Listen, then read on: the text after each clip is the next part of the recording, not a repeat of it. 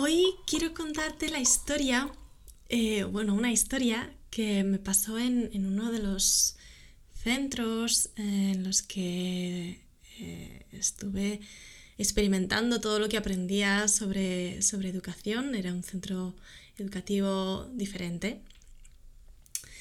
Y, bueno, tenían, allí tenían mucha experiencia y trabajaban con niños de, bastantes edades. Y yo en este momento em, acompañaba a un grupo de niños con, otra, con otra acompañante que, trabajaba allí. Eh, y quiero contarte eh, lo que me pasó un, día que, estábamos allí. Bueno, me pasaron muchas cosas en ese sitio. Pero hoy quiero hablarte concretamente de, lo que me pasó con un niño al que hoy llamaré Pablo. Pablo tenía unos cuatro añitos, muy pequeño. Y, él y otros niños estaban eh, tranquilamente jugando con una pasta hecha eh, que habíamos hecho allí, con harina, agua y colorante, eh, tipo plastilina, una especie de plastilina. Y em, estaban jugando tranquilamente, yo estaba con ellos em, y, en un momento determinado Pablo em, me da un trozo de plastilina y yo se lo agradezco y empiezo a jugar con ese trozo de plastilina, empiezo a moldearlo, empiezo a jugar. Y en ese momento, en el momento en el que empiezo a moldear todo ese trozo de plastilina, empiezo a amasarlo, Pablo empieza a gritar. Pablo empieza a gritar y a decir que no, empieza a llorar, empieza a tirarse por el suelo.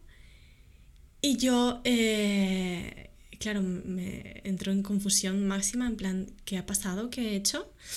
Em, y, suelto el trozo de plastilina. La, la educadora que estaba allí atiende inmediatamente a Pablo y, claro, como ella ya lo conocía mejor que yo, había estado más tiempo, tenía más experiencia, eh, lo conocía y sabía qué es lo que le estaba pasando, ¿no? Y, em, y le preguntó, ¿por qué lloras?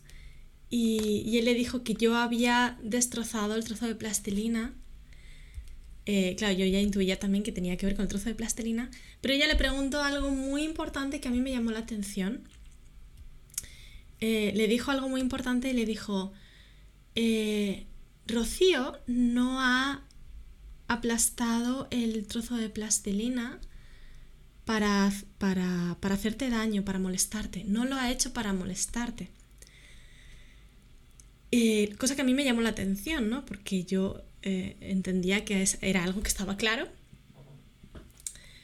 Claro, en esa época no, no, no tenía yo, no sabía que los niños este tipo de cosas no lo tienen tan claro, ¿no? Em, y, em, pero Pablo insistía en que sí, en que yo lo había hecho para molestarle. Entonces, hablando con él y hablando con él la, la, educadora y, yo y Pablo, eh, eh, claro, entendimos que el, trozo de plastilina que me había dado tenía ya una forma definida que él había elaborado y que me lo había dado como regalo para que yo viera lo que él había hecho, pero no era un trozo de plastilina que él me estuviera ofreciendo para que yo jugara con él. Con lo cual, el, momento en que yo destrocé esa plastilina ya formada, claro, fue una ofensa muy grande para él, porque estaba destrozando un regalo. Eh, pero lo aparte de que yo no sabía todo esto, lo que más me llamó la atención era el hecho de que él pensaba que, yo lo había hecho solo para hacerle daño, solo para molestarle. Y siguió en, eh, eh, esta idea durante un tiempo hasta que su, mente se calmó. Yo le pedí disculpas, le dije que lo sentía, le, le expliqué que no lo sabía que no era mi intención hacerle daño y que, le pregunté qué quería que hiciera con ese trozo de plastilina. Él más o menos siguió medio enfadado, ya más tranquilo, pero le costó calmarse. Y, em, y, bueno, seguimos el resto del día sin, sin, más, sin más complicación, ¿no? Pero claro, a mí esto me llamó muchísimo la atención porque no era el no, no es un caso aislado, no es algo que, que pase solamente con este niño, que él no entienda o que crea él solamente que un adulto o alguien a su alrededor hace algo que a él le molesta y que ese algo lo ha hecho eh, a propósito para molestarle. Esto es algo que suelen pensar algunos niños. Yo con la experiencia me he dado cuenta de que hay muchos niños que, no todos, depende de la experiencia que hayan tenido, depende de, del nivel, muchas veces del nivel de tensión que, que acumulen. Muchos, algunos niños tienden a pensar que si, si haces algo y ese, y ese algo no les gusta, eh, es para hacerles rabiar, es para molestarles. Tu intención es molestarles, ¿no? Y esto se puede aplicar a, un momento en el que se haya hecho de forma mm, inocente, sin, ser consciente, como me pasó a mí con, la plastilina, que no, yo no era consciente de que eso era un regalo. Pero puede pasar también con con pequeños límites, con, cosas cotidianas de, esto no se puede hacer, hasta aquí no puedes pasar, ahora, por ejemplo, el móvil, o ahora el móvil no, o ahora la, tablet no, o ahora no puedes tener helado, o ciertos límites que le solemos marcar a los niños de forma em, cotidiana, ¿no? Y, este tipo de niños tienden a pensar que em, eso que le has quitado, eso que le has impedido, eso que le has negado, eh, eh, lo has hecho para molestarle, lo has hecho para hacerle daño, que, tu intención es hacerle daño, ¿no? Entonces, em, claro, lo suyo es aprender a darte cuenta de cuándo esto pasa, ¿no? Cuando un niño se enfada sobremanera con uno de estos límites, uno de estos enfados puede venir, si un enfado es muy, muy grande, puede venir porque nota que eso que le, estás negando es injusto. Porque no es justo que hagas esto para molestarme. En su cabeza está pensando que eso que estás haciendo es para molestarme, con lo cual yo me enfado a unos niveles muy altos porque no es justo. No, no, no me merezco que me trates eh, así o que tal, ¿no? Porque no entiende que ese límite, no está entendiendo que ese límite está pensado para cuidarle. Entonces, em, claro, ¿qué necesitan este tipo de niños? Que se enfadan muchísimo por este, por este, por este tema y que la mente, su mente tiende a pensar que, cualquier cosa que haga otra persona y, ese acto le haya incomodado, le haya molestado, lo, va contra él, o sea, va, va totalmente contra él. De entrada necesita empatía. Estos niños necesitan mucha empatía, necesitan que se les entienda, necesita que alguien hable con ellos y le pregunte qué está pasando por su cabeza. Porque si de entrada si no lo sabemos, no podemos cuidarlo. ¿Vale? Em, algo que suele pasar también en estos casos es que la reacción que nosotros tenemos cuando esto ocurre eh, agrava más el problema porque vemos una reacción en un niño exagerada y nos lo tomamos como algo personal. Se ha enfadado muchísimo porque, mm, porque no le he dejado mm, tener una, gominola o porque no le he dejado tal cosa o porque fulanito ha hecho algo que, le ha molestado, ¿no? Eh, si, si es un adulto el que ha hecho eso, nos lo tomamos también de forma personal, le decimos que esa reacción es exagerada, que debería portarse bien, que no puede ser lo que él quiera, que, o, este tipo de, discursos que solemos darle cuando, cuando un niño empieza a llorar de esta forma y que se tiene que relajar. Le pedimos que se relaje, le pedimos que pare, le pedimos que, entienda que no puede ser lo que él quiera, le pedimos que, que, se porte bien. Los niños no saben lo que es portarse bien, lo intuyen, pero nadie les explica lo que es portarse bien, ¿no? O lo entienden a su manera. Eso quizás lo dejaré para otro podcast. Em, pero, pero tendemos a sermonearles y explicarles las cosas. y queremos que lo entiendan, cuando ellos están en una bola emocional, en un, en un lío emocional que, que, les cuesta entender, entender lo que está pasando, ¿no? Entonces, cuando ofrecemos empatía en este momento, como hizo mi compañera con Pablo, eh, entender lo que está pasando, de entrada reconocer que, que, que este niño está enfadado. Estás enfadado, o sea, reflejar un enfado y hacerle ver que, que, que, eres consciente de que está enfadado. Que estás reconociendo, estás viendo ese enfado, estás, estás entendiéndolo, eres capaz de verlo y que no te da igual. Que no te da igual que él se enfade, porque esa emoción está siendo muy importante para él. Y si también es importante para, para ti, él se calma.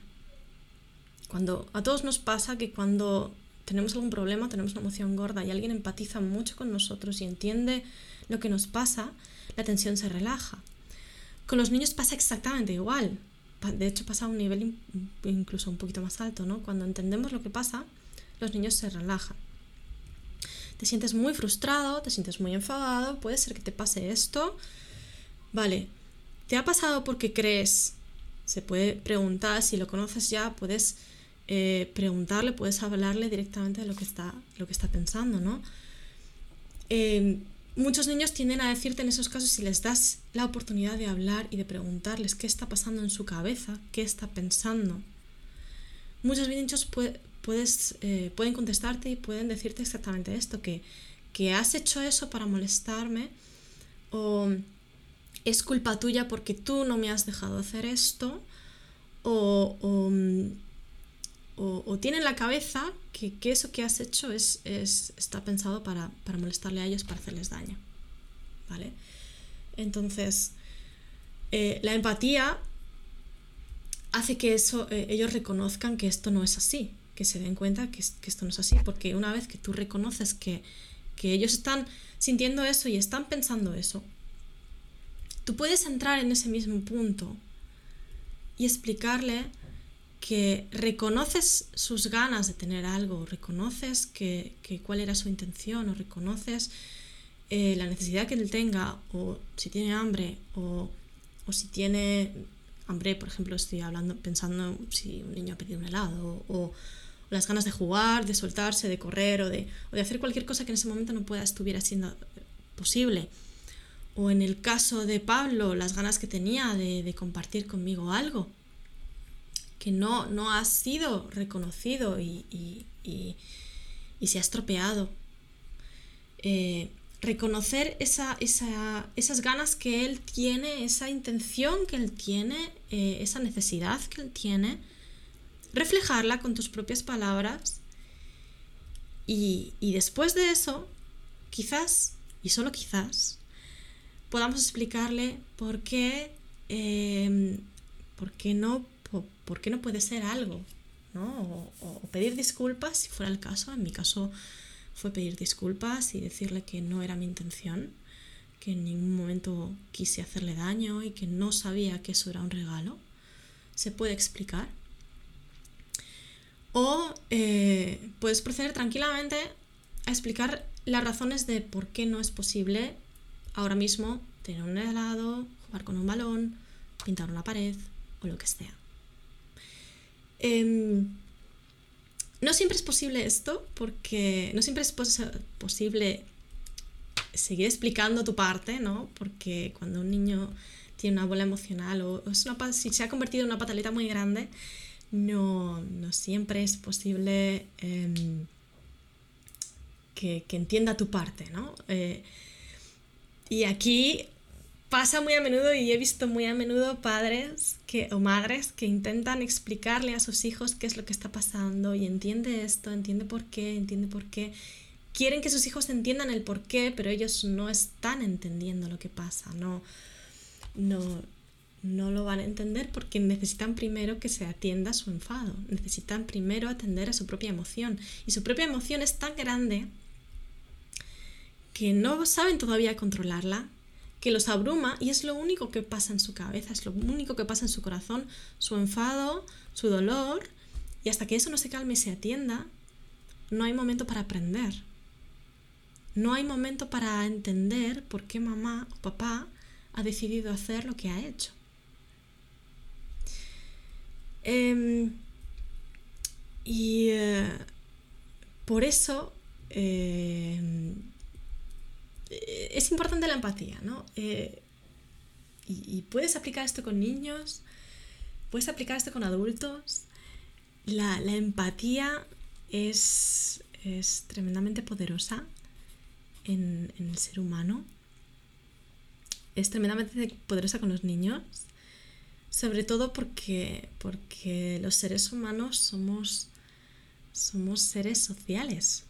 Nos entendemos en relación con el otro y los niños se entienden a sí mismos o, se, entienden su existencia en relación con los otros y sobre todo con sus padres, que son los principales, los primeros otros que ha conocido, ¿no?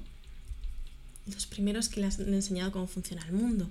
Si esos otros hacen algo que les duele, en, su cabeza existe, existe él. Pues los niños, sobre todo si son muy pequeños, como era Pablo, él, con cuatro añitos o así, suele entender a, ver solamente su propio mundo, entender su, propio, su propia cabeza, su propia intención, ver solamente lo que ellos quieren. Es, una etapa muy egoísta, necesaria. Es eh, eh, el egoísmo visto como algo mm, no negativo, tendemos a ver el egoísmo como algo negativo, pero es, una, es, es algo necesario. Y, y la empatía ayuda muchísimo, muchísimo, muchísimo a estos niños a relajarse, a entender que, el mundo no tiene por qué ser hostil, las personas que conocen no tienen por qué ser hostiles. Y en fin, em, hasta aquí la historia de hoy, la reflexión de hoy. Espero que te haya gustado, que te haya aportado, que te haya ayudado en tu propio día a día. Eh, yo soy Rocío del Olmo, soy maestra, soy especialista en educación, soy mediadora. Eh, puedes encontrarme en rociodelolmo.com. Eh, allí puedes también apuntarte a, mi newsletter personal. Escribo una lista de padres y madres interesados en educación unas dos o tres veces por semana. Les comparto eh, pequeñas reflexiones muy breves por mail. Y te invito a que, mm, a que me conozcas, a que, a que entres en esa lista, a que, a que me acompañes más a menudo. Y si no, ha sido un placer, en cualquier caso ha sido un placer eh, que me escuches. Gracias por llegar hasta aquí, gracias por estar al otro lado. Un besazo enorme y te veo en el siguiente.